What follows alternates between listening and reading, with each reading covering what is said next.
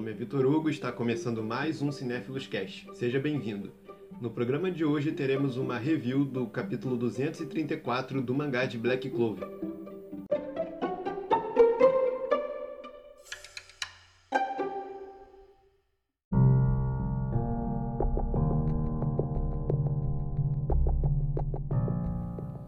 Aviso: esse podcast contém spoilers do mangá. Se você ainda não leu, recomendo que não ouça esse áudio.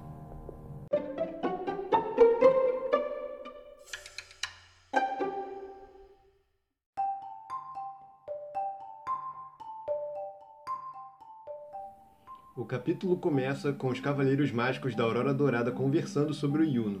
No assunto, eles comentam que o jovem mago alcançou o nível de vice-capitão em menos de um ano e meio, um grande feito. De volta à igreja, descobrimos que o rapaz misterioso que apareceu se chama Ralph e que fazia parte de um grupo que servia a antiga família real do Reino Spade. Ele usa sua magia para mostrar o passado de Yuno. Nas memórias, os nomes de seus pais foram revelados. Eles se chamam Royce e Ciel. Durante o flashback, mostra o momento exato da traição, onde os irmãos Oculatice usurpam o trono de Spade e também é mostrado o sacrifício do pai de Ralph.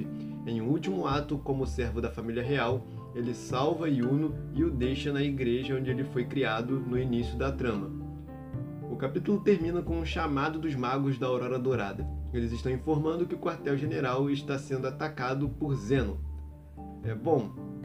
Esse deveria ter sido um capítulo sobre as origens de Yuno, mas foi um flashback muito curto. Eles poderiam ter desenvolvido mais, ao invés de fazer uma página dupla, colocando toda a informação de uma vez só.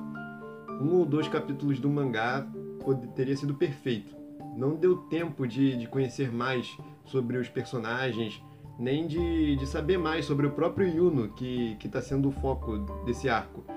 Talvez no decorrer da história é, o autor retorne a esse ponto para dar mais detalhes.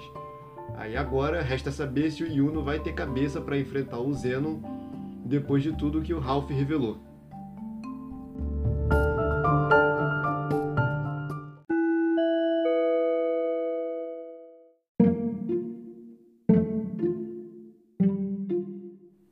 Esse foi o programa de hoje. Obrigado por acompanharem até o final e até a próxima.